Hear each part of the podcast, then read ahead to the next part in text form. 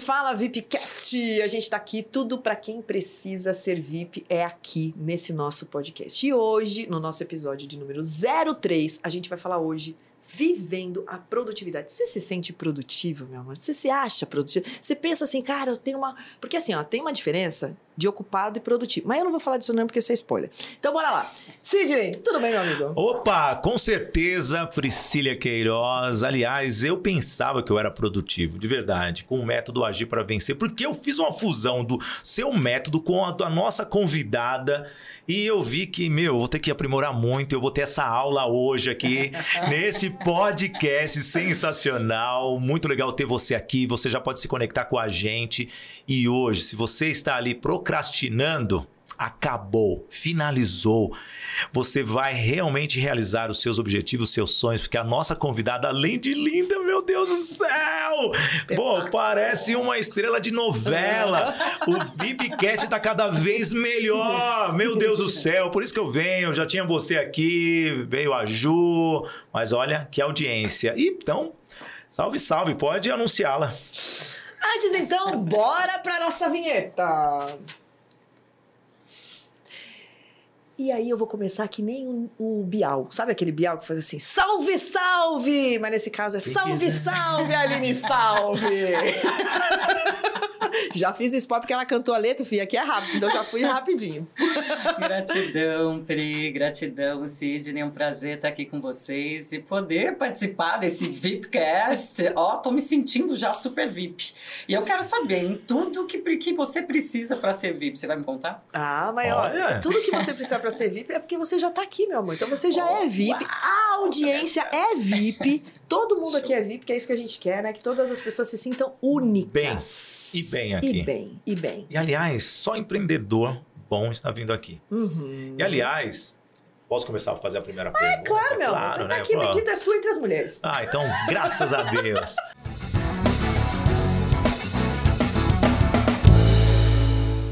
Aline, olha, está do lado de uma estrela da literatura com best-seller nos dias atuais é algo sensacional. Explica para nós essa aí na hora que você sentou ali, que aqui no nosso estúdio, aliás, um estúdio maravilhoso, tá bom? É, tem uma máquina de escrever. Aposto que você usou um computador para ser mais produtivo, para escrever seu livro. Conta para nós como você teve essa inspiração.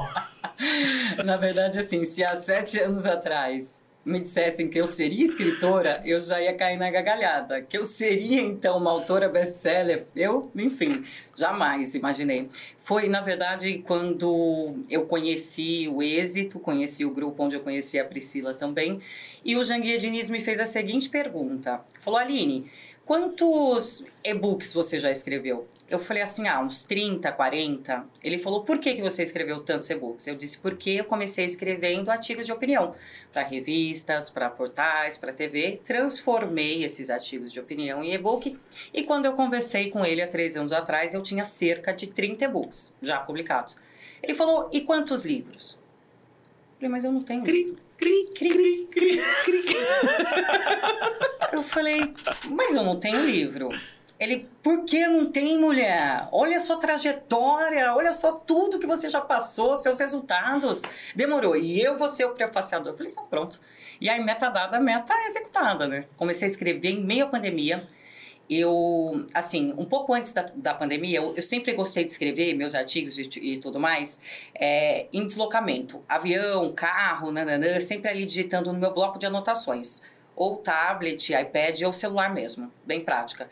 Eu gosto de escrever, de rabiscar, mas quando eu decidi e eu fechei com a editora Gente, aí eu falei, ah, bom, aí tem aquela série de, de, de pré-requisitos, eu falei, eu não vou ter retrabalho. Aí comecei fazendo em bloco de anotação, passei para Word e fui estruturando.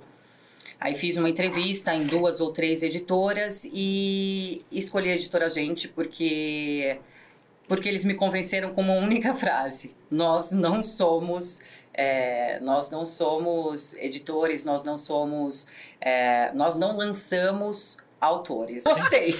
e ela não é só uma best-seller, é uma estrela total, né, Pri? Uhum. Como você. Então fica à vontade aí agora. A minha, eu, eu, eu, quis abrir a primeira, fazer a primeira pergunta, porque você sempre começa. Só que eu tava curioso. Danadinho, danadinho. É, curioso, porque não adianta ter 13 livros escritos Não é? e é, do lado de um é, best-seller. Pô, me sinto do lado da maior Assim, estrela do eu, mundo. eu, vou, eu vou dizer, porque assim, a Aline, além de ser uma, uma mulher, uma empreendedora incrível, com escritora e uma mentora de mão cheia, ela também tem uma história de vida muito bacana. E o que a gente está querendo trazer também aqui no, no VIPcast, Aline, é que, é que você possa também dividir um pouco dessa tua história. Eu conheço parte da tua história, eu li o seu livro. Então eu queria que você falasse um pouco para a audiência hoje, para os nossos VIPcasters, o que é, né? O que foi que aconteceu, essa virada na sua vida, que hoje você é mentora, você está num outro nível, contribuindo hoje com a vida de outras pessoas. Fala um pouco de como foi isso para você logo no início. Não foi tudo sempre best-seller, né, amor? Não, não. Não foi tudo best-seller, né? Aliás, até agora não caiu a ficha de muita coisa. Eu ainda tô vivendo no meu mundinho de batalha, que é melhor, entendeu? Porque não é confortável, entende? Uhum. Eu ainda entendo que eu sou aquela Aline batalhadora, realizadora, não quero parar de sonhar. Eu tive alguns grandes momentos de estalos, assim, na minha vida. Não foi um só, não. Eu tive o maior, né, que eu chamo de chamado, porque eu entendi como um chamado, que foi no dia do nascimento do meu filho. 13 de fevereiro de 2014. No entanto, depois desse chamado, eu também tive inúmeros momentos de virada de chave. Então, assim, não foi do dia para noite que eu me reencontrei na carreira e muito menos que eu lapidei meus talentos e me tornei mentor e me tornei best-seller. Não. Pelo menos uns três anos. E eu venho me lapidando há sete, diariamente. Um livro por semana, quatro livros por mês, isso é o mínimo, sem tirar de nada da minha qualidade de vida pessoal, do meu convívio com meu filho, com minha família, com meu marido, nada. Então é uma coisa constante que eu venho trabalhando em mim e foi uma conquista. É, a primeira, assim, que na verdade eu comecei muito cedo a trabalhar, a empreender, sem antes saber o que era empreendedorismo, devido ao fato de não aceitar não como resposta. É, eu sempre fui argumentativa, por isso eu fiz faculdade de direito. Um juiz de direito pediu para que eu fizesse. Ele indicou, ele falou: Aline, você tem que fazer. Vai lá, minha filha, pelo amor de Deus. Para Tem de que fazer. argumentar. Não exerci, foi um sonho da minha mãe, do meu pai, realizei, depois vim para comunicação, Uhum. né? Vim para o marketing antes, que foi a pós-graduação, meu mestrado em comunicação, e aí depois me realizei. No entanto, antes, o que, que a minha mãe e o meu padrasto, meus pais se separaram, eu tinha 13 anos, fui criada pelo meu padrasto, que faleceu quando eu tinha 17, e aí depois eu reestruturei o meu contato com meu pai. É, e a primeira vez que eu tive a minha, a primeira imagem a primeira memória afetiva que eu tenho da minha família toda junto, minha mãe, meu pai, meus dois irmãos, foi com quase 30 anos. Caramba. Que quando eu consegui proporcionar isso. Antes eu tinha com meu padrasto e eu não tinha esse contato com meu pai. Só Uhum, resgatei com meu uhum. pai depois do meu padrasto. Então, assim, era uma vida que eu tinha que correr atrás do que eu queria. E eu não aceitava não como resposta, então eu sempre argumentava. Por quê? Ah, não porque você, porque não tem como pagar. Então, minha mãe e meu padrasto combinaram o seguinte: você vai ter o melhor estudo, os melhores estudos e o que a gente puder te proporcionar. Só. E aí eu tava dentro do Colégio Bandeirantes, dentro do Uhum. Colégio Anglo. E aí tinha tênis Nike, calça Zump. Você é de 80? Pri? Opa! Você é dessa? Uh! Excursão Play Center. Nossa, E fiz muitos. Ah, eu já sou da era do Hop Harry. Ah, tá, tá, tá, tá, tá, tá. Vem Ah, que tá. não tem, você. Verdade, isso daí é- Ah, é. Da Anitta, né? Você é da geração da, Anitta. Anitta. Você não é da geração Eu sou da Xuxa. re- geração rebelde, aquele RBD, Meu sabe? Deus do céu. Boa. Mas peraí, E aí Colégio eu Bandeirantes. Isso em que ano? Dé- Década de 80, né? 80, é, então eu tava, sei lá, em 92 mais ou menos, eu estudava, 92, 94. De, com 12 a 14 anos, eu comecei a negociar os meus talentos com meu pai, com meu padrasto e com a minha mãe. Meu padrasto tinha uma distribuidora de bebidas, eu ajudava ele ali com vendas e tal, em troca de alguma coisa. Minha mãe tem um salão de beleza há 45 anos, eu nasci lá dentro, e eu ajudava ela ali no atendimento. Ela me dava uma meta, por exemplo, é, entrada no excursão pro Play Center, 150 reais, mais 50 reais pro lanchinho, vai, né? 200 reais, você vai ter que trabalhar uma semana inteira aqui dentro, de tal a tal hora, e você tem tanto de meta para vender de produto de beleza dela lá. E eu cumpria.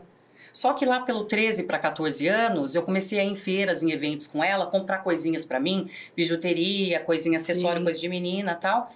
E eu chegava no colégio e minhas amigas ficavam encantadas. E eu tirava eu dava. Bestona, né? Coração maior que tudo. Sempre fui mais emoção do que razão. Aí até caiu uma ficha um dia, segunda, terceira vez que eu fui, eu falei, por que, que eu não compro em, em quantidade e revendo? Uhum. Foi aí, plim, comecei a comprar e revender. Aí ganhei uma viagem do meu padrasto de 15 anos, que eu tinha 14 para 15 para Disney. Chegando lá, eu peguei todo o dinheiro que eu tinha para comer, 1.500 dólares.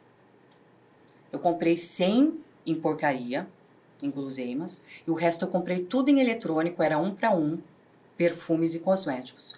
Cheguei no Brasil, uma semana depois que eu tinha chegado no Brasil, já virei para minha mãe e falei: "Mãe, eu quero voltar". Ela: "Como assim?" A gente nem pagou sua viagem ainda. Eu falei: "Tá aqui o valor". ó." Eu Você já vendeu tinha. tudo! Isso é 14 pra 15 sensacional. 13 para 14, 14 anos. Anos. Eu E Já você foi pra, pra Disney. Isso. Aproveitou o outlet. Você vê um insight que ela teve lá atrás. Mas por quê? E eu não sabia que isso é empreender, né, gente? Hoje a gente Não. sabe. Mas não sabia, eu nem sabia. Aliás, nem os nossos pais sabiam para É, nos Pra estimular. nos estimular, não sabia. Hoje, quando você nota que seu filho, que sua filha tá lá já com essa vertente, você estimula. Você fala, isso aí, bora lá. Porque gente." naquela Antes, naquela época, era época, até podado. Na- sim, "Como na década de faz 80, isso?" início da década de 90, Nossa. nós éramos formados para termos o nosso emprego, é, ali casarmos, comprarmos nossa casa na praia, fazermos a festa do casamento dos nossos filhos, era esta a formação. E ficarmos ali enraizados naquela empresa até o último dia da vida. Era E carreirista. só, e só pensar em realizar sonho depois que você já tiver formado, E- casado, e bem estruturado, filho. tudo, tem filho. Mas é. mudou muito, então foi justamente nessa mudança, e ela falou justamente num ponto econômico do nosso país que nós vive- vivenciamos, foi na época do Plano Real. Não, mas você não, Que você um- é da geração... Ah, não, mas eu, eu li. Você é. Eu li, eu li, eu li. Só pra lembrar. Eu li, entendeu? Eu li isso daí. Então foi muito interessante, foi muito interessante essa sacada dela e ela aproveitou o dólar um por um. Que saudade, né? Ah, Que saudade. Eu tava, saudade. eu tava nessa época, Olimpíada de Atlanta, eu estava lá. Se Ah. bobear, a gente tava no mesmo, no mesmo, na mesma época ali. Depois você tá falando aí, eu falei, que é isso, gente? E ela é uma verdadeira mulher que decide, Pri. E vou... Ah. ah, então é hora de falar, Vamos do falar dos nossos mulheres. patrocinadores. É, é, É. é um intervalo, é isso? É aquele tananana, momento. Solta a vinheta, Marcelinho. É aquele momento de falar de um dos nossos apoiadores, mulheres que decidem. Sim, bora lá, porque a primeira escola para mulher empreendedora, a Rede de Mulheres que Decidem, tá aqui para você, meu amor, para você, mulher, que acredita que precisa potencializar os seus resultados, que você precisa de um ambiente para fazer negócios. Então, bora para a Rede de Mulheres que Decidem, uma rede que já está presente em todo o Brasil, com mais de 20 lideranças, nove estados brasileiros. Então, bora lá. É isso daí. Essa decisão que você tomou, né? Chegar para sua mãe, tá aqui, mãe, quero voltar. O que mudou na sua vida? Você tinha 14 anos para 15, quase 16, estava Ah, na ainda. verdade, ela já nem- voltou, né? Ah, Na verdade, nem estava, né? Não está- você nem tinha entrado na universidade ainda. Tudo bem que o Colégio Bandeirantes é um dos colégios maravilhosos, é quase uma Eu universidade. entrei com 17, né? Não, não, E você foi. Aí você escolheu direito. Fez Ah, escolhi aonde? direito. Fiz Ah, Unip. Unip? Campinas. Campinas. E você sempre foi de Campinas? Eu sou de Americana. Americana? Sou natural de Americana. Olha que legal. Aí você vê, né? Uma cidade que é próspera, tudo bem. Aqui quem não é de São Paulo, Americana, tá perto de Campinas, perto de Limeira, sabe? É uma região muito próspera do nosso É estado. rica, O PIB é alto. E, mas na verdade, nós estamos falando de alguém que veio do interior. Muitas Hum. vezes as pessoas pensam: ah, eu sou do interior, eu não posso empreender e chegar longe. E Você chegou muito longe, Porque então, meu pai, porque minha mãe e meu avô também não tinha ninguém empreendendo por perto É. de mim, não. sabe? O que, o que seu, seu padrasto e sua mãe garantiram a você foram os estudos, Foram né? os Ou seja, estudos. eles, eles te deram condição, que também não é uma máxima, porque a gente sabe que tem muito jovem aí que os pais Que vão lá, consegue. se matam, nananá, É, para é. dar o melhor estudo e que não se tem valorização E daquilo, deram né? assim, até o primeiro ano de segundo grau. Tá. Porque daí ele faleceu, minha mãe teve problema, e aí eu comecei a trabalhar mais forte Aham. com 16 anos, né? Eu entrei na faculdade com 17, mas os últimos dois anos do segundo grau fui eu que paguei, minha faculdade, minha pós, meu mestrado e tudo mais. Uhum. Então eu tive sim ajuda, tive subsídio, tive condições, mas junto com essas condições eu tive muitos traumas, eu tive um padrasto alcoólatra, eu tive problemas sérios de violência doméstica que eu tive que enfrentar para não piorar a situação com os meus irmãos e tudo mais. Eu puxei sempre tudo para mim. Minha mãe já teve três cânceres, último ela chegou em fase terminal, desenganada pelo médico. Caramba. Além de quase perder meu, meu o meu filho e outras coisas mais. Então, assim, nada acontece por acaso e essa sensitividade que eu sempre tive, essa espiritualidade que eu sempre tive, só foi reforçando e me trazendo mais próxima do meu propósito sempre.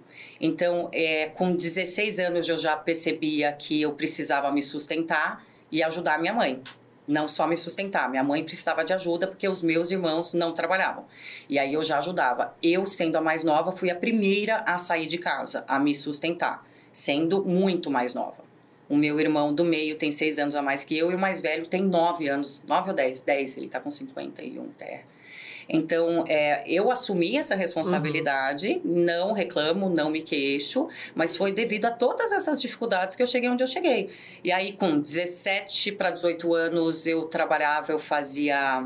É, eu fazia como é que fala, estágio na Portinha Advogados e eu fazia estágio lá porque eu também podia ter a oportunidade de fazer busca e apreensão de veículos e ganhar um valor a mais para ajudar, para conseguir pagar a faculdade, pagar tudo, né? Eu tinha carro financiado e, e etc e tal.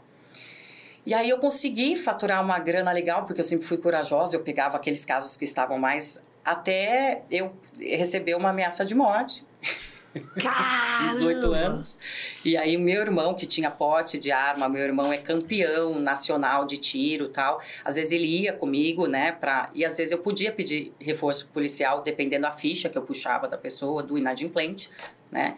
E era bem arriscado isso, era bem arriscado, mas eu fiz para ganhar um dinheirinho, né, para pagar meu carro e a faculdade. E depois eu comecei a empreender efetivamente em 1999 de 98 para 99, quando eu ia fazer 19 anos, é, que eu vi um equipamento no Rio de Janeiro, no Réveillon, de 98 para 99, backlights rotativos, parecido aqui com esse banner que vocês têm, uhum. só que ele era rotativo, assim, com, com, com uma iluminação é, é posterior, e eram 12 lâminas e eu vi aquilo e falei, gente, em locais estratégicos, é, precisa de tomada, tal, em shopping. Alguém já viu isso aqui em São Paulo? Todo mundo não. Tirei a foto ali. Gente, na época, veja bem, em 1999, a foto era precária, os telefones eram aqueles gigantescos uhum. e não tinha vídeo, nada pra. Beleza. No dia 2 de janeiro de 99, liguei. Eu quero representar isso aqui. O que, que precisa? Ah, só de um CNPJ. Então tá bom. Fui lá com zero reais no bolso. Zero reais. Eu não tinha dinheiro nenhum. Com 19 anos mas com coragem, né? Fui lá abrir o CNPJ. Depois que eu abri o CNPJ, que eu entrei em contato, falei, e agora? Ela falou, agora, para poder viabilizar a logística, você precisa vender três equipamentos, que equivale a 36 lâminas. Eu falei, PQP, essa parte ela não falou, né? tá bom, Era só o CNPJ. Então. Gente, lei 1090, eu levei tanto não, mas tanto não, tanto não, tanto não. E aquela coisa, né? Não desista no 99, porque de número 100 você pode conseguir. Uhum. Eu levei muitos não. Só que o que, que eu fazia com os não? Eu não aceitava. Ah, não, Pri, tá bom, mas por quê? Por causa disso, disso, disso. E eu lá anotando. Uhum. E quando eu chegava no Sidney, eu já não tinha as objeções da, da, da, Priscila, porque eu já contornei. Até chegar no primeiro sim. Ai, a hora que eu cheguei no primeiro sim, eu criei um processo e aí detonei. Pau, pau, pau. Vendi muito. Em menos de dois anos, essa empresa de zero reais eu vendi por um valuation de 300 mil reais. Caramba. Aí eu comecei com as, com as franquias. Eu uhum. comecei com uma clínica de franquia americana, depois com uma outra em Nova Campinas, depois uma outra no Cambuí e a do Taquaral. Quando eu estava com quatro, aconteceu a única coisa que eu não planejei na vida, que eu sou a pessoa mais planejada que eu conheço. Eu engravidei. Deus colocou o Gianluca na minha vida, que veio para me salvar. Eu estava doente. Com 20 anos eu coloquei na minha cabeça que com 30 eu seria milionária, e efetivamente eu era. Eu tinha mais do que um milhão de patrimônio na época, só que eu era doente. Eu cheguei a vomitar sangue e por vergonha eu não contei nem para meu marido, nem para minha mãe, nem para ninguém. Porque minha vida era disfuncional. E eu nem chegava que eu era workaholic, que, que, que aquilo era uma doença. Eu achava lindo. Quem lembra da época que ser workaholic era, era ser foda? Uau. Era sinônimo Nossa. de ser fodão, não era doença. Hoje a gente sabe que é doença. Eu vomitava sangue e eu não contava para ninguém porque eu tinha medo da minha mãe, meu marido me proibir de trabalhar. E te julgar. Não, né? julgar, dane-se. Eu não queria ser parada. Julgar não tava nem aí, já era, já era julgada. Já era imparável. Já era julgada. Eu só não queria que me parasse. Aí veio aquele lá de cima, Falou, peraí, menina, você vai parar sim. Agora você para. Presta atenção. No dia 14... A gestação inteira foi ótima. Eu rodei 1.200 quilômetros por semana com o barrigão até o final. A curva de crescimento do Gianluca foi linda, até a 38ª semana. Da 38 para nona, teve uma queda tum, gigantesca. A médica falou: você vai ser internada. Eu falei: não, tudo menos internar. Então vem e fica no flat aqui em São Paulo. Fui, fiquei do lado da maternidade São Luís, do Itaim. No dia. Aí comecei a ter contração muito antes, muita dor e tal. No dia 13 de fevereiro de 2014, às 5 horas da manhã, dei entrada na maternidade. Era 4 horas da tarde, eu não aguentava mais de dor, quase 12 horas de parto normal. Foi aí que a médica falou: Aline, faz a maior força possível, porque tá com 9 centímetros, ele tá encaixado, tava na sala de pré-parto, ele vai nascer. Até 5 horas da tarde, seu filho tá no seu colo. Nossa, quantas horas. Quando eu Que fiz, que é foi sofrido, gente. isso? O parto foi um parto, foi. Agora eu entendo porque as pessoas falam, ah, foi um parto. Isso é um parto, é um E parto foi duplo, mesmo. tá? Certo? Foi duplo, tá? Certo. mas- Foram Nossa, 12 eu não horas de normal e escuta agora. Depois de 12 horas de normal, eu fiz a maior força possível e de repente. Zerou a frequência cardíaca do dialuno. Na sala de pré-parto. Fomos para a sala de parto emergencial, tava chovendo, uma chuva torrencial, acabou a energia, ligou o gerador, jogaram o Fábio, meu marido, para fora da sala. Comecei a chorar, gritar alto, berrei com a médica, você falei, tá louca, abre essa porta agora. Eu levanto da maca e pego meu marido lá fora. Ela abriu, pediu desculpa, me acalmou, Caramba. falou, olha, em 15 minutos seu filho tá no seu colo, fica calma. Tá, tá, tá bom. E eu rezando alto. Nesses 15 passaram 20, 22 minutos mais ou menos e minha conversa com Deus foi algo muito forte. Foi muito forte. Falei, Deus, meu filho nascendo com vida, sem sequelas, Uhum. eu vou mudar tudo, tudo. Vou sair daqui, eu vou rever o meu propósito, eu vou me dedicar mais à minha saúde, à saúde do meu filho e mais ao ser humano. E aí virou minha chave, a grande chave. Saí de lá, de- na semana seguinte eu tive algumas complicaçõezinhas e tal. Eu estava em estado de calamidade no dia seguinte, com um corte gigantesco aqui, Imagina, pelo embaixo, amor de cortado e sangrando, e nem andar eu conseguia. Mas não desgrudava do bichinho aqui. A felicidade de ter aquela fofura no meu braço, saudável. Mas olha, foi difícil a recuperação. Aí eu tive uma fase de frustração, fui vendendo as clínicas, é, fui roubada pelas colaboradoras que aproveitaram minha, meu momento de fragilidade de ausência, muitas frustrações. Até que eu consegui vender tudo, enquanto isso eu fui fazendo, né, a- as formações, eu fiz coach, master coach, mentoring, fiz master practitioner, fiz é, Millionaire Mind Intensive, fiz tudo que eu podia fazer da- dessa, desse universo que eu gosto e fiz efetivamente a transição de KINAI, porque eu tinha as quatro clínicas, eu fui vendendo. Nesse meio tempo, enquanto eu tinha duas clínicas ainda, o meu marido comprou a Petland, que é um pet shop em Campinas, uma loja modelo que a gente estruturou linda no Cambuí. Na metade do caminho, eu estava com duas clínicas, um pet shop, 300 colaboradores, 30 cachorros, 20 gatos, uma casa, um marido e um filho para cuidar, ou dois filhos para cuidar.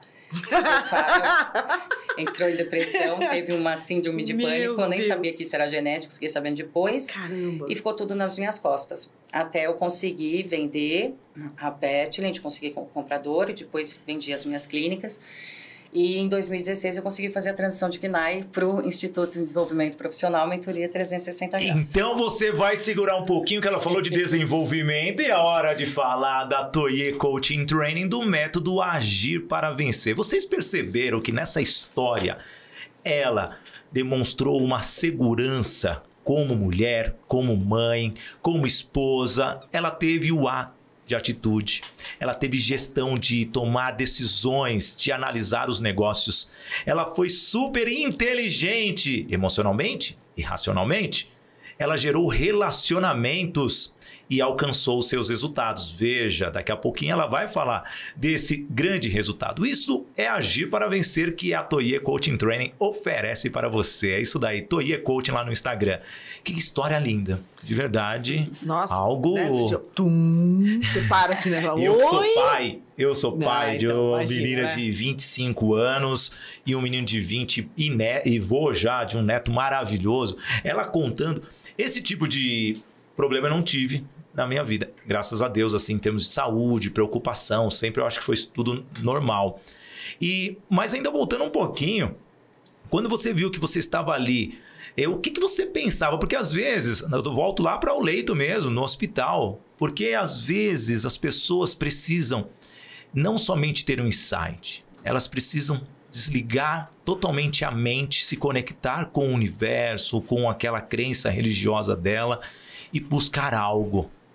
Você consegue trazer para nós, porque eu acho que o empreendedor precisa disso, porque nós tivemos muitos empreendedores agora na pandemia que olharam para o lado qual funcionário eu vou demitir? Será que eu né? devo fechar meu negócio? Será que eu devo procurar emprego? Será que eu devo voltar para o mercado de trabalho? E foi uma angústia diferente da sua, porque você mudou totalmente a sua vida quando você se sentiu quase perdendo o seu maior bem, que foi o seu bebê. Conta para nós.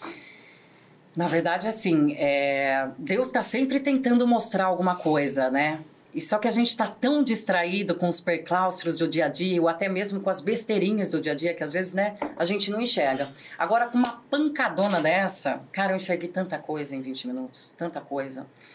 E eu saí de lá com, com a seguinte sensação: eu preciso, eu preciso utilizar tudo que eu vivi, tudo que eu tenho de resultado, tudo que eu experimentei aqui como eu, vi, eu, eu saí de lá sentindo como se eu tivesse uma nova oportunidade e que essa oportunidade só seria válida se eu conseguisse contribuir com o mundo. Assim, e eu sempre tive essa visão muito gigantesca que as pessoas riam de mim quando criança, né? De tudo são milhões, tudo. Meu filho tem sete anos, ele fala, mamãe, até tanto zero são milhões e bilhões, como é que faz? Ele quer saber de bilhões, quer saber de trilhões mas sempre com essa questão doadora, sempre com propósito, né? É, durante muito tempo eu já fui focada assim nesses milhões, nessas cifras. E a partir do momento que essas fichas caíram, os milhões eh, se tornaram pessoas. E se eu conseguir impactar essas milhões de pessoas, de vidas, não importa o quanto eu vou ter de retorno, eu mudei o meu mindset totalmente. Eu deixei de pensar em cifras, só pontuando, não deixo de achar importante, mas eu deixei de focar nelas e foquei em propósito.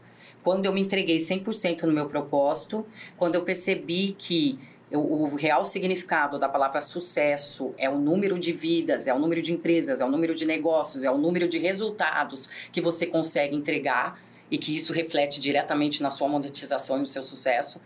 E então tudo ficou mais fácil para mim, porque eu foco no resultado e eu tenho o meu cliente ali como o meu centro, como o meu tudo, e o projeto dele é 110% executado sempre.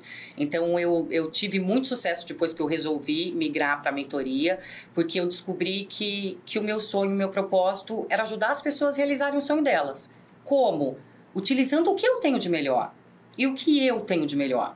São as habilidades empreendedoras, que eu já faço instintivamente e que hoje eu tenho uma bagagem pedagógica, bem didática para utilizar com essas pessoas, para estruturar isso nelas, através do que? Da comunicação, que é o meu mestrado, que é o que eu faço bem, que eu era completamente diferente. Quando eu fiz Wolf Maia em 2006, eu gaguejava e tinha uma voz extremamente aguda. Eu tinha duas opções na época tinha 26 anos. Primeiro, sair correndo, morrendo de vergonha de mim, nunca mais olhar para ninguém dali, porque eu quase chorei na câmera a primeira vez que eu me vi, ou pagar o preço. E foi a segunda opção, paguei o preço. Depois que eu paguei o preço, eu fui fazer um mestrado em comunicação porque eu queria ajudar as pessoas que tinham aquele problema que eu tinha, né, de trava. Falei, cara, o que, que eu posso fazer com tudo isso? Eu tenho habilidade de gestão de pessoas, estruturação de negócios. Fiquei 14 anos com franquias, eu tive cinco franquias, eu tive duas startups, comecei dois negócios do zero. O que, que eu faço com tudo isso de resultado, de experiência? Também perdi muito, também errei muito, também, mas pratiquei a, a autorresponsabilidade. Eu percebi o momento que eu estava errando, eu corrigi, eu aprendi e segui o barco. Que Entende? Nunca fiquei ali me, me, lamentando. Então, quando eu decidi que era isso que eu queria, ajudar o próximo, aí eu perguntei o como. É, pensamento de estrategista de empreendedor. Como? Com os meus maiores talentos. O que, que eu sei fazer de melhor? Onde eu tenho mais resultado? Comunicação, gestão de pessoas, estruturação de processos, gestão de tempo, rotina, alta performance. Aí eu comecei a estruturar métodos. E aí o primeiro método foi o, o 360 graus, porque eu percebi que eu precisava é, focar no macro. Eu percebi que antes de cuidar da minha saúde financeira, porque na época era, era o que eu mais fazia, não na minha concepção, na minha concepção de valores, eu tinha como concepção o que eu tenho hoje, não mudou. Que primeiro é o meu tempo com Deus, meu tempo comigo mesmo, saúde física, emocional, intelectual, espiritual, para depois financeira, tempo com meu filho e a família e depois trabalhar. Só que até, inclusive hoje, essa ferramenta é tão bobinha chamada ordenação de valores, ela é subestimada e pouco utilizada pelos profissionais de mentoria, de coach, mas ela faz com que você entenda que aquilo que você tem em mente tem que ter congruência com o que você pensa, faz e executa, senão uhum. seus resultados nunca vão ser positivos, não equilibra, não fecha. É, é equação. Ponto. Então, quando eu percebi que estava tudo desequilibrado, eu criei o método 360 graus. Apliquei em mim em centenas de mentorados. Ok, comprovei. Aí eu fui para o Viva Sua Melhor Versão, que se tornou um método, que se tornou um livro, que se tornou best-seller, por conta de ter ferramentas aplicáveis de forma personalizada que trazem resultados. Aí eu comecei, brilhe nos palcos, brilhe no, nos palcos da vida, que é para poder destravar, liberdade financeira, e comecei a trazer é, parceiros, mentores, parceiros, para compor também um rol ali. E hoje eu já estou em fase de estruturação para franquia também do meu modelo de negócio, do meu instituto. Então hoje eu estou focada realmente no. Em todos os negócios, o que precisa? De um bom cafezinho. Ah, mas olha, eu tava aqui já aqui assim, ó. Gente, vamos ouvir tudo isso tomando um É café? que você tá tendo uma aula. A, a, a Pri. Eu pareço vo- coruja. Você- assim, ó. vocês que estão acompanhando no YouTube, é algo sensacional. A Pri, ela, ela, come- ela, ela se conecta com o nosso, entrevistado e ela fica aqui sugando a informação. Eu fico aqui assim, ó. É algo lindo, lindo, lindo. E aliás, depois eu do cafezinho. Viu? Depois do cafezinho da Ju Ah, Cafés, tô que você vai preparar agora, que você já aprendeu nos últimos podcasts, eu fico até longe da máquina, porque eu posso derrubar o café. Eu vou pôr esse aqui primeiro pra nossa convidada, Tá bom. tá bom? E eu vou fazer uma pergunta que vai ser bombástica para ela e, aliás, ninguém sabe explicar. Então já tô até preparando Epa, você, epa, epa. Aline. Isso, Cadê o vinheta? da máquina. Epa, epa, epa! Ju Cafés, você pode. Ó, é a melhor máquina de cafés que existe no Brasil. Você, mulher, precisa ter no seu salão, no seu escritório, no, no, sua- no seu escritório de arquitetura, de engenharia, com uma personalização especial da Ju Cafés, a nossa patrocinadora. E, aliás. O, cha, o charme, né, Aline? É lindo. A Aline vai ganhar uma também, né, Ju? Vai ter que mandar lá pra ela depois. Vai mandar o café também. É isso. Olha o cheiro, olha o cheiro. Melhor é o E- cheiro, né, gente? E o aroma é maravilhoso. Vou deixar até ela degustar antes. Vai. Por favor, Vai, tem que Você ser. pode perguntar. E eu vou perguntar aqui enquanto sai o meu cafezinho da Ju Cafés. Aline, Hum, por que deturpam tanto a imagem do coach? ah, meu amigo. Que medo, essa pergunta é. Essa né? pergunta é polêmica, porque Ai. todos os coaches. Ah, não, você é coach, você faz tudo. Ah, como todo mundo, gente.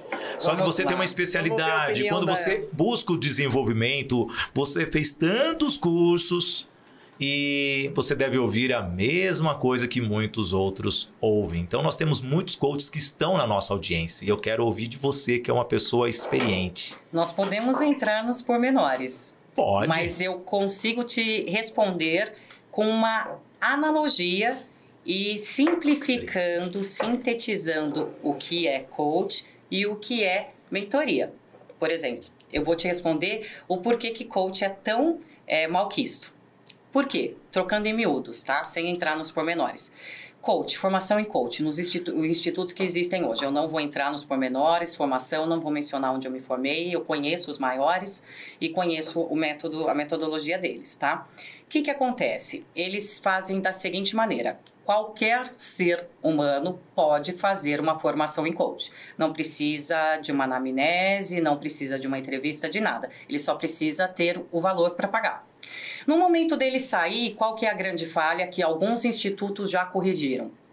Eles fazem um teste prático para perceber se aquele coach, seja ele de lifestyle ou de profissão, de carreira, se ele conseguiu fechar as próprias feridas.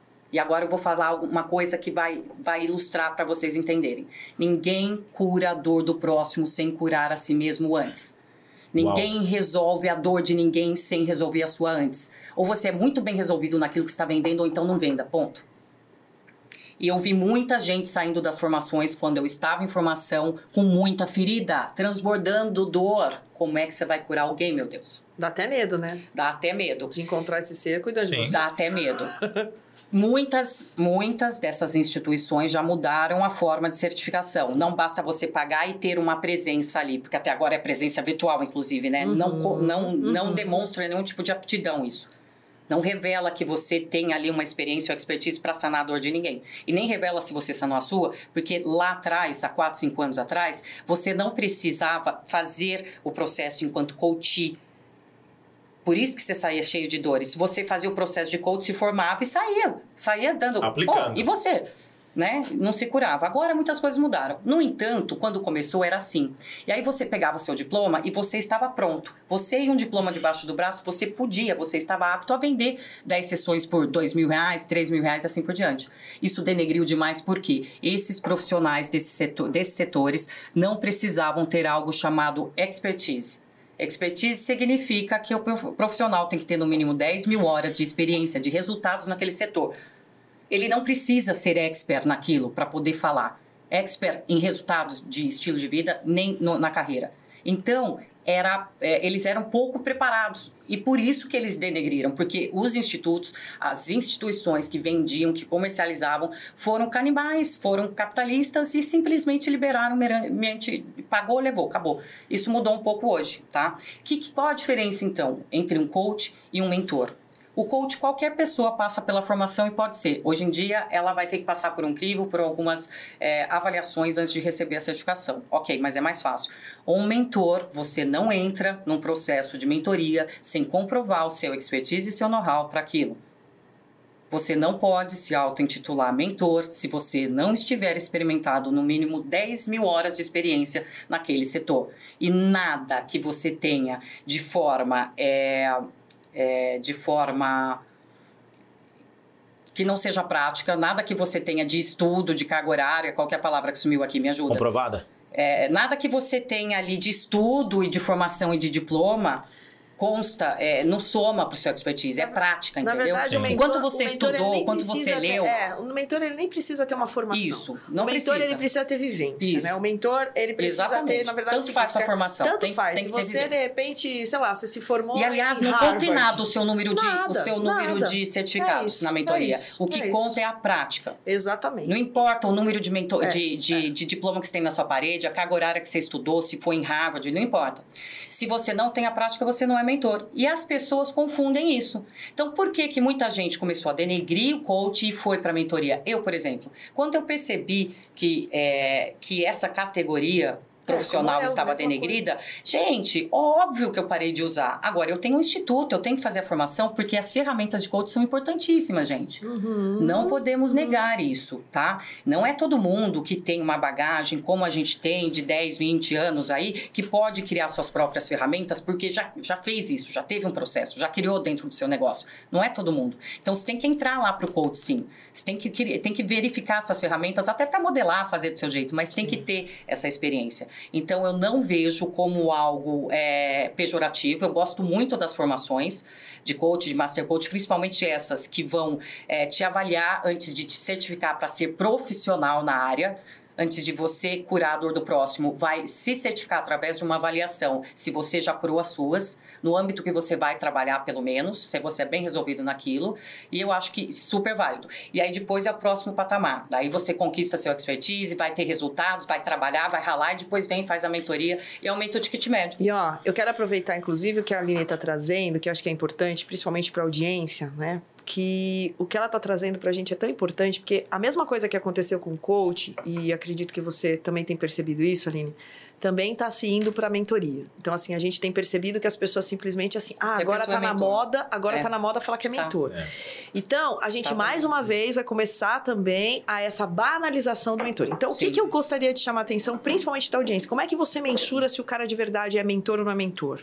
Peça para eles, além dos resultados, assim, peça para eles o currículo de verdade. Ou seja, me, me prova que você Indicadores. é, que você fez aquela empresa, que você vendeu aquela empresa, me mostra foto, me mostra relato, me mostra tudo aquilo que você viveu. Porque aí não tem como. Porque assim, diferente mais uma vez da certificação que você vai lá, tem o diploma, tudo Concordo bonitinho. plenamente. O mentor, ele vai provar para você. Então, ele vai mostrar para você assim: cara, eu tenho 10 mil horas, eu tenho 10, 20 anos de uma empresa onde eu fiz com que ela faturasse X, X, X, X, X, onde eu fi- ela foi produtiva aqui, aqui, aqui, onde eu eh, construí eh, outros talentos assim, assim, assim, assim, assim. E aí, não tem como. Agora, você Porque dá acreditar uma revolta enorme dá uma naquelas pessoas que nunca tiveram uma empresa e se desmentor de empreendedorismo. Nunca estruturaram um negócio na vida. E eu, e assim, hein, gente? isso, isso é polêmico, porque assim, ó, estamos aqui entre Olha, empreendedores. Eu não sabia, Empreendedor só para colocar um, tranquilizar, colocar um uma água É aqui. cafeína, mulher- viu? mulher é café. Eu colocar. Cafeína. Ca- cafeína. Olha, eu ofereci o café e fiz a Coloca pergunta na hora errada, hein? É... Meu, que show, hein? Subiu audiência Não tem que ter gradativa. polêmica? Tem que ter, Tem que adorei. ter. E sabe- E, aliás, vocês Vai duas estão cafeína. muito sábias. Fizeram duas colocações fantásticas. Porque as pessoas pe- vendem experiências que não possuem experiência. Pois é. E tá Mentor não fácil, pode sabe por quê? vender teoria, não, gente. Ele tem que vender E experiência. sabe o que é louco? Porque assim, ó, se eu. Então vamos lá, vamos lá. Mais polêmica ainda. Vou colocar mais, mais sal, tá? Nessa, nesse café. Eu coloco pimenta, mais sal. então. Mais sal ba... Mais Eu coloco sal pimenta, bacalhau. pimenta, É, Dedo de moça. Coentro, que o povo não gosta de coentro. Bota coentro Ah. também. Eu amo coentro, mas eu sei que muita gente não, Não, gosta não, lá, tá vendo? não. tá vendo assim? Aí continua que a gente fica fazendo. Tomilho também é. Então assim, ó. Mas antes do seu comentário, hashtag Vivendo a Produtividade. Coloca aí, printa uma tela agora se você está acompanhando no. Uma foto, né? E que tá na tela. No YouTube. Isso. Ah, Printa na tela, você né? escolhe a tela. daí. Aí você marca, vai lá no, no, no Instagram, marca o VIP underline cast, Que certo? é Ah, um pauzinho, pauzinho pra pra baixo. baixo. Isso, VIP, pauzinho pra baixo e cast. Priscília Queiroz. Aline Salve, Sidney Botelho Oficial. Se você marcar aí, você não vai ganhar nada, não. Mas só um abraço nosso e um compartilhamento. Porque essa é a verdade. Compartilhamento. É, porque um compartilhamento já dá uma grande audiência pra você. Ô. Porque a gente, a gente não dá nada aqui, só abraços, beijos, é isso daí. Agora os seus comentários. Agora eu vou botar pimenta. Pimenta Isso, dedo de eu moça. suavizei, porque eu não sei o que vem. Eu vou tirar esse café daqui. Então, assim, ó, vamos lá. Eu Hoje, o café. tá, que, é, que é bacana, né, o que a Aline tá trazendo, e diante da sua pergunta, que quem começou essa polêmica, eu só quero contextualizar que quem começou essa polêmica mesmo foi você, tá? Só pra dizer isso. Quem Ah. começou essa brincadeira toda foi você. Então agora aguenta, tá bom, moço? Não, eu tô aqui pra, Pra sabe... polemizar mesmo, né? Olha lá. Eu sou âncora de um telejornal que eu não posso fazer polêmica no telejornal. Pelo menos no VIPcast eu No posso. Vipcast a gente pode Eu tudo. aqui posso, tá porque eles tá pedem pra eu seguir uma linha lá, ler aquele teleprompter aqui, eu não leio nada. Ah, então tá tudo certo. Eu Olha, fiz uma pergunta eu que costumo ser o- pouco os repórteres do Fantástico não conseguiram fazer para um dos grandes mentores aí que nós temos, tá? Então eu joguei para ela que eu, é. eu gostei. Eu tava no clima mesmo de pegar uma super profissional como você, Aline. Que eu te acompanho, e na hora eu senti isso, e eu acho que muitas pessoas que me seguem, seguem a Priscila e você também, nos veem como pessoas que são exemplos para a sociedade, para o mercado corporativo, para todos os setores que nós atuamos. E essa pergunta é muito consciente. O seu comentário foi bom, agora ela vai temperar mais, eu só quero ver. Tá bom. Porque assim, olha, quando a gente fala dessa, desse papel todo, então vamos lá. Aline, mentora, né, extremamente estrategista, traz aí o resultado, viveu através da metodologia do 360. Agora, sabe o que é louco, Aline? E aí é uma coisa que eu, que eu percebo muito. E aí entra naquilo que a gente estava falando, que todo mundo agora está mudando né, a, a roda. Então, assim, ah, eu deixo de ser coach, agora eu passo a ser mentor. Que assim, como é que eles começam a ver? Bom, então tá, então eu vou lá, me posiciono dentro do marketing digital. Então, outro problemaço que a gente tem, que é o marketing digital, que ele é lindo, ele é uma mina de ouro. Eu falo É que essa é uma lindo, mina de ouro. fake, muito fake. Muita, muito fake, muita coisa construída através de um, de um processo, Sim. de um marketing muito bem estruturado. Porque assim, gente, é só você pegar um cara de marketing, Sim. pega uma agência ferrada, pega um menino bom aí no criativo e você arrebenta. E aí você vai construir, na minha opinião, um monte de castelo de areia, um monte de castelo de areia, de personalidades, inclusive, que existem, personalidades mesmo, e que você sabe que não é nada daquilo que vende. Que aquilo foi pautado tudo assim, ó, ou no investidor que colocou grana Exato. porque ela é boa para falar pra caramba, boa pessoa, tá? É, então, assim, eu vejo que a gente também tem que começar, e aí, mais uma vez, para audiência, né? Como é que a gente se policia em relação a isso? Ative o seu senso crítico. Ative. É por isso que, assim como a a Aline trouxe aqui, que ela também é uma devoradora de livros, eu também, eu, livro, eu leio três a quatro livros mês. O que que ativa o seu senso crítico? O que que ativa? Leitura. Leitura. Então, leia artigos, leia notícias de fontes sérias, leia livros e, de preferência, livros antigos. Não, os livros atuais, claro que são maravilhosos, mas vai lá, vai ler Confúcio, vai ler aqui, vai ler coisa bacana que você vai olhar para aquele Napoleão Hill, vai ler coisa que você vai falar assim, cara, olha a mente dessas almas, olha o que esses caras começaram a escrever, porque aí sim você ativa o senso crítico. Então a gente tem que começar assim, não só a pessoa que E vai lá você filtra mais desperta. também, né? É. Você não tem como, tem, não tem filtro quem não tem conhecimento. Eu vou tem. Então, polemizar. a mentoria ela é importante para que você saiba assim, ó, busque antes de contratar um mentor naquela dor que você precisa, ou seja, está doendo. Eu não estou performando em X. Produtividade, vendas, negócios, gestão de pessoas, criativo, seja lá o que for. Legal peça o currículo, mas não é o currículo de onde ele se formou, tá? É o currículo de horas. Me mostra aqui a tua empresa, me mostra o CNPJ, me mostra que você estava no contrato social, me mostra que você de verdade fez o que fez. Me mostra, porque sem essa prova eu não tenho como trazer você. Por mais que você seja apaixonada por aquela pessoa, porque eu sei que também eu posso ser. Cara, eu sou encantado pelo Cid, sou encantado pela Aline, legal. Mas assim, deixa eu entender quem eles são. Deixa eu entender quem é a Priscila. E quando você fizer isso, a gente vai começar a nivelar, porque, gente, quem nivela o mercado é a gente. Quem nivela o mercado é o povo. Então, se a gente não começar a nivelar o que a gente está tá colocando, a gente vai continuar tendo média baixa. Isso está acontecendo. Certo? Eu vou polemizar um pouquinho e vou voltar para fazer uma pergunta para você, mas eu tenho que fazer esse comentário. Hoje todo mundo é coach, todo mundo faz crossfit, todo mundo é marqueteiro digital, tá, gente? Então é, tá são as três profissões. É, todo mundo faz crossfit. Eu acordo cedo, ah, eu vou no crossfit, é isso aí, tá? Eu sou marqueteiro digital. O cara não mal posta uma foto no Instagram.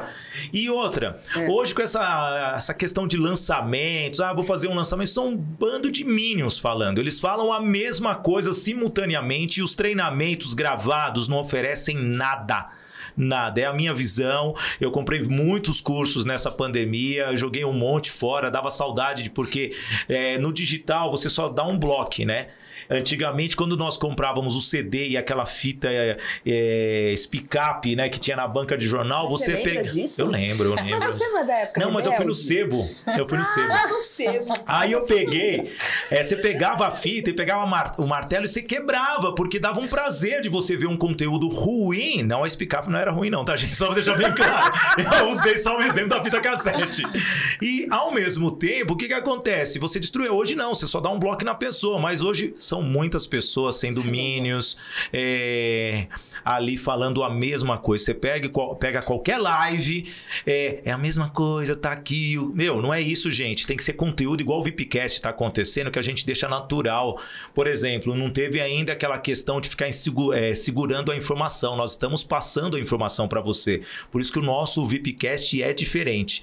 Aline, vamos dar um giro de 360 graus.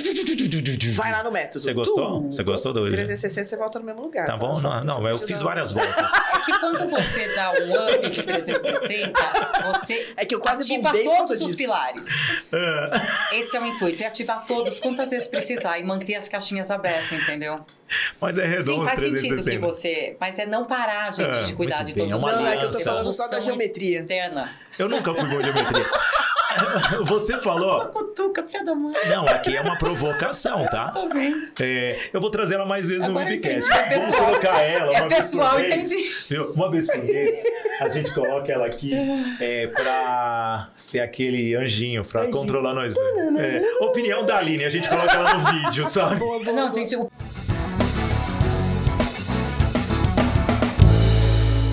Pior que a Lili é sempre apaziguadora, cara, é sério. Mas uma coisa que a Pri falou, muito bem dito, que eu vou pegar um gancho antes de você me fazer a, a sua pergunta, é a respeito de sermos mais analíticos. Eu não falei lá no começo que eu sou extremamente emoção? Gente, eu só parei de levar pancada, ou melhor, não parei não, mentira, agora tô mentindo. Eu só reduzi o número de pancadas e de frustrações quando eu aprendi a ativar o meu racional acima de tudo. A questão do etoicismo. Conhece o estoicismo? Você tem sim emoção, você tem sensibilidade, mas no momento de agir você eleva a sua razão e deixa a emoção em casa. Eu sou a pessoa mais emotiva, mais é tudo, mas é hoje eu vejo assim: você não pode deixar a sua emoção responder e dar o ponto final para você em nada, senão você acaba sendo levado pela, pelos seus instintos e, e, também pela emoção do momento. Aquilo que você mais quer, você vai enxergar como sendo a melhor opção, né? Aquilo Boa. que mais é, massageia o seu ego. Indo para o emocional, você vai para o ego. Trazendo para a razão, você minimiza e você vai para a estratégia.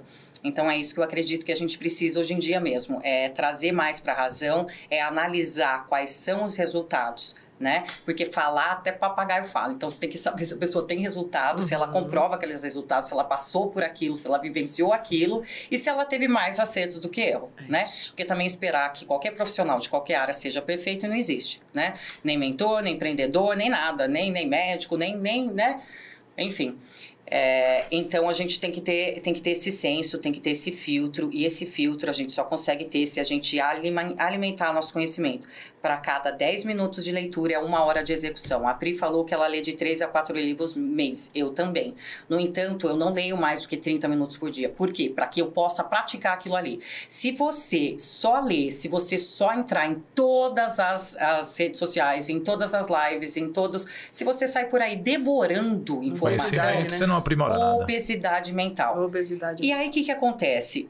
Você tem que ter filtro até para consumir uhum. conteúdo. Você vai consumir conteúdo aleatório quando você estiver no patamar que você quer, que você já for expert naquele setor. Ok. Aí você vai para o aleatório, abre o leque. Enquanto não se tornou expert, foca no que você quer e pratique. A cada 10 minutinhos de leitura, uma hora de prática, para depois passar para o segundo. Porque senão, o que, que vai acontecer? Você vai ter muita informação, muito conhecimento e não vai ter o quê? A prática. E o que, qual que é a diferença entre conhecimento e sabedoria? É a prática. Conhecimento você adquire o tempo todo, só que se você não praticar, você não é uma pessoa sábia, porque você não vai executar, não vai fazer parte do seu. Ai, espetacular. Como eu tô agraciado hoje. Bem. Gostou, eu nunca Agraciado também é um pouco antigo. Não, mas é tudo bonito. bem. Só, só mas é tipo, bonito. Não, só pra deixar que, mais solto é, porque aqui. você não conhece essa é, palavra. Tá? Mas tudo bem. Eu, eu, sou, eu sou o treinador aqui mais jovem que tem na mesa. É, o, o Aline, 360 graus. É, explica para nós como que funciona, quanto tempo, como que é a estrutura. Nessa sequência, tem como dar uma pausa nos 90 graus ali ou no 120 para dar uma analisada e voltar do zero? Como que é? Explica para nós. Tá, o 360 graus, só para vocês perceberem como eu entrei mergulhada no, pro, no propósito, eu já comecei logo com a minha mentoria, que é o Core Business, que é a mais completa, né? Por quê? Porque eu não queria simplesmente trazer o que o mercado já tinha. Eu não queria simplesmente entregar fatias do que, a, do que a pessoa precisa e depois trabalhar o emocional e a pessoa sair com aquilo ali, uma coisinha curta, pequena, sair com aquele entusiasmo, aquela emoção debaixo do braço e não fazer nada, porque não saber como agir.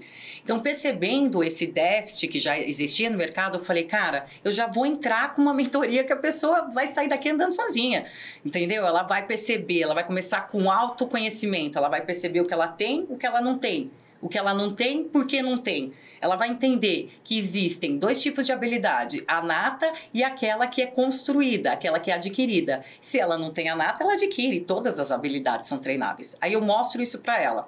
Depois eu mostro para ela que sem saúde física, intelectual, emocional e espiritual, que não adianta ela focar na financeira.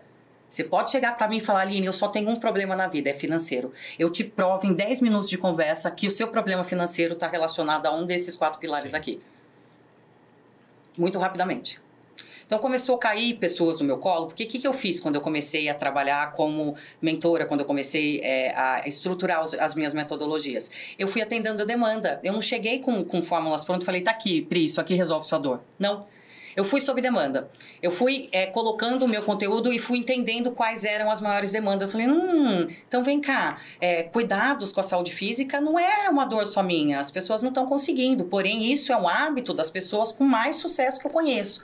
Só que o sucesso que eu digo, gente, tem a ver com plenitude entre vida pessoal e profissional. Eu não estou falando sucesso, não, não é sinônimo Financeiro, de cifra né? na conta, é, não, é. tá? Não é, porque se fosse isso, então eu tive sucesso há um tempo atrás e não é bem assim. Então eu comecei a perceber as dores e criei essa metodologia para mostrar que antes de você sair pra, de casa para cuidar do seu pilar financeiro, você tem que cuidar da sua saúde física, intelectual, emocional e espiritual todo santo dia. E aí eu criei um, um denominador mínimo de esforços, o DME, onde eu coloquei para minha vida o que eu faria uma hora antes de sair da minha cama, chova, faça sol, sábado ou domingo feriado, estando de férias ou não. E a partir do momento que eu criei isso, há 5, 6 anos atrás, e apliquei na minha vida, a minha performance aumentou. E todos os dias eu tenho, tenho performance. Nunca mais uma página do meu livro da vida foi em branco. Sabe aquele dia que você fala, ufa, deita na cama, graças a Deus o dia acabou, você só se livrou é um dia menos na sua vida. Não. Depois que você aprende a ter essa rotina, que você não deixa nada que é prioritário da sua vida, do seu maior empreendimento, que é você, não deixa mais nada para trás, e que você tem um propósito. No meu caso, meu propósito é impactar e também ser impactado, é evoluir todos os dias. Então não tem como chegar na cama à noite e dizer que, é, Ufa, que eu não tô melhor do que eu acordei de manhã, entendeu? Porque eu saí dali determinada, eu cumpri o meu propósito antes de eu sair para cuidar do meu pilar espiritual. Então, 360 graus é mais ou menos assim. Ele tinha antes é, um ano de acompanhamento, eu reduzi para seis meses, que daí eu percebi que eu poderia sintetizar e dar uma acelerada e tal. Hoje, em quatro, cinco meses, eu entrego e são é, seis sessões de acompanhamento e é o mais longo porque eu faço uma semana sim, uma semana não. Eu entrego o conteúdo hoje. Eu comecei presencial, né, lá atrás. Hoje eu, eu entrego todo o conteúdo em 23 videoaulas na plataforma e eu só tiro dúvida no Zoom. Hum. Só as dúvidas. Antes eu entregava tudo presencial, aí depois, em 2017 para 2018, antes da pandemia, eu já usava, já usava o Zoom para entregar. Eu entregava tudo via Zoom. Era três, quatro horas falando em cada módulo. E agora eu mudei. Agora eu entrego tudo na plataforma e eu só tiro as dúvidas na, nas sessões do Zoom. Essa é a mentoria 360 graus, é a mais completa. Só de que depois eu percebi que mesmo sendo completa, às vezes as pessoas não saíam dali totalmente pronto, porque o último encontro é plano de ação. É estratégia. Vai me dar três metas, curto, médio e longo prazo, o que, quando, como, onde, com quem, e as estratégias que vai usar, o quanto vai investir. Sai dali já pronto para agir. No entanto, algumas pessoas eu fui percebendo que elas é, ainda não estavam totalmente prontas ou não conseguiam agir sozinha. E não tinham uma esteira, não tinham uma estratégia. Então eu comecei com muito propósito e depois eu comecei a fracionar isso e criar métodos menores e estratégias para sanadores mais pontuais. Espetacular. Estamos já caminhando para o final. Acredito que ah, realmente é algo sensacional desse VIPcast. Meu Deus do céu, olha, é, eu me encantei, verdade. A Aline foi o diferencial. Nós estamos no nosso terceiro episódio, vivendo a produtividade, hashtag. Você que perdeu da Ju Santos, pode ir lá, da Ju Café. Se você perdeu o programa de estreia também, com a Priscila Queiroz e eu aqui debatendo, sensacional. Isso daí ficou pra história, tá? O... O primeiro, o primeiro é sempre sensacional, gente. Eu acredito que foi mágico o nosso podcast. Pri, emenda uma pergunta que aí depois ela vai para a mensagem final e a gente volta para fazer aquela despedida mesmo. Acredito que valha a pena. Bom, de tudo que você, de tudo que a gente dividiu aqui hoje, é interessante, é interessante a gente compartilhar que tem muita produtividade em tudo isso, assim. Quanto você e o nosso assunto, principalmente hoje, que é vivendo a produtividade, eu percebi em cada entrelinha, em cada movimento seu, em cada movimento da Aline, em cada movimento da Aline com pessoas, o quanto você se colocou produtiva. E aí eu queria que você definisse o que é a produtividade para você. Como é que você elenca hoje a produtividade na sua vida, Aline? Primeiro, produtividade eu tenho duas conotações. É, eu acredito que eu consiga ser produtiva a partir do momento que eu tenho paixão e prazer por aquilo. Quanto maior a minha paixão, quanto maior a minha afinidade, maiores serão os meus resultados, né?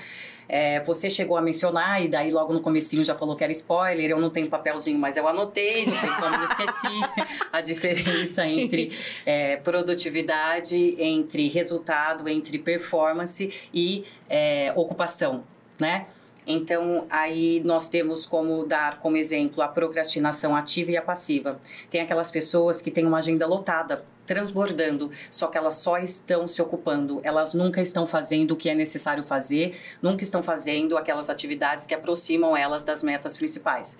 Não basta identificar o que você quer, não basta ter uma meta, meta bem estabelecida, você tem que aprender a falar não para tudo aquilo que não te aproxima das metas tudo. E as pessoas têm essa dificuldade de falar não. Então o que, que acontece? Ela lota a agenda e por isso ela acha que ela está produzindo. Não, ela está procrastinando ativamente. Porque ela está fazendo coisas que estão apenas ocupando e não, não estão trazendo resultados e nem aproximando das metas. E aí existe a procrastinação mais conhecida que é a passiva, que é aquela que você fica com a perninha para cima né? Justificando, esperando cair alguma coisa do teto e tudo mais. No entanto, só existe produtividade se você está em movimento. Se você não está se movimentando, não existe produtividade. Então, primeira coisa, né? Exterminar a procrastinação. Se tá, gente, se tá confortável, tá errado. Sabe? A vida é como Pilates. Tá confortável, tá gostosinho? Pode mudar a posição aí não tá certo, né? Então, para evoluir, você tem que se sentir desconfortável, você tem que buscar criar novas sinapses neurais, é, enfrentar desafios, causa um desgaste enorme. Existe a lei do mínimo esforço do cérebro, né? A gente sabe disso, ele sempre vai querer pegar atalho.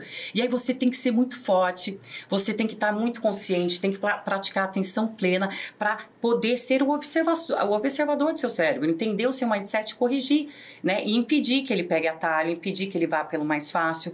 Porque, gente, é, é automático, né? Você está no aeroporto, por exemplo, tem três escadas rolantes e duas escadas normais do lado. Olha para as escadas rolantes está transbordando. Olha para a escada normal, não tem ninguém. Você vai por onde? Vai para a escada normal ou escada rolante? Vai pelo atalho, vai pela rolante. Não, acostuma o seu cérebro, acostuma o seu cérebro a não pegar atalho. E é nesses mínimos detalhes, é você fazendo esforço, é você agindo com maestria, é você não encurtando processos em nada. Que algumas pessoas falam assim, Aline, só na vida pessoal que eu encurto processo, no trabalho não. Mentira. É automático. A neurociência explica. Se você encurta processo no setor da sua vida, você encurta processo nos demais. Se você age com maestria, com excelência em um setor da sua vida, você vai agir no demais. É por isso que é tão importante o cuidado que você tem com a sua saúde física, emocional, intelectual e espiritual, que vai refletir no cuidado que você tem com a sua empresa, com seus colaboradores, com seus KPIs, com seus indicadores e o resultado final porque você tem um mindset do quê? De maestria, de excelência em tudo. Então você não tem dúvida que uma pessoa assim vai ter resultado e vai performar e vai ser produtiva.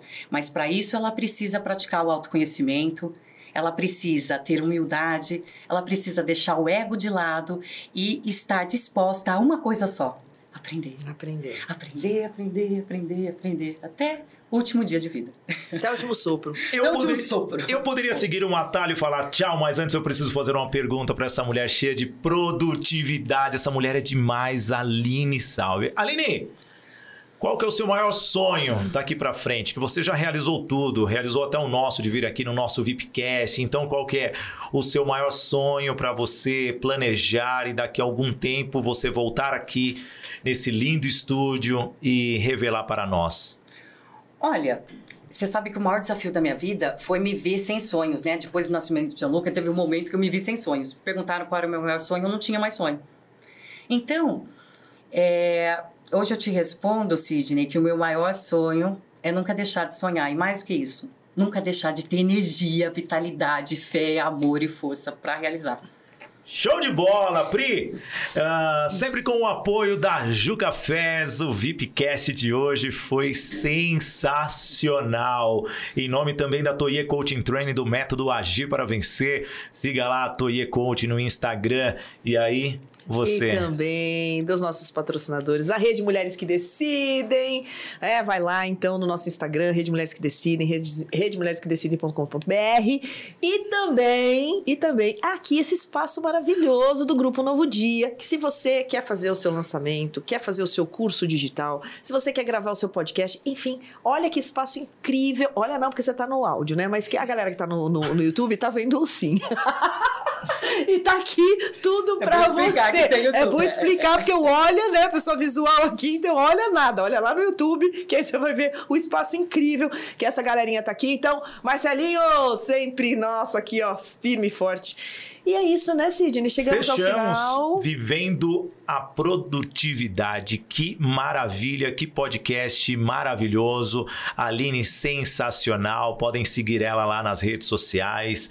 É realmente uma pessoa que trouxe um brilho diferente. Gratidão mesmo. E agora, maestra?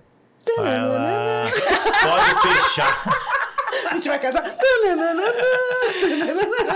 Abraço da minha parte. Tchau, até Tchau, o nosso gratidão, próximo. Valeu, galera.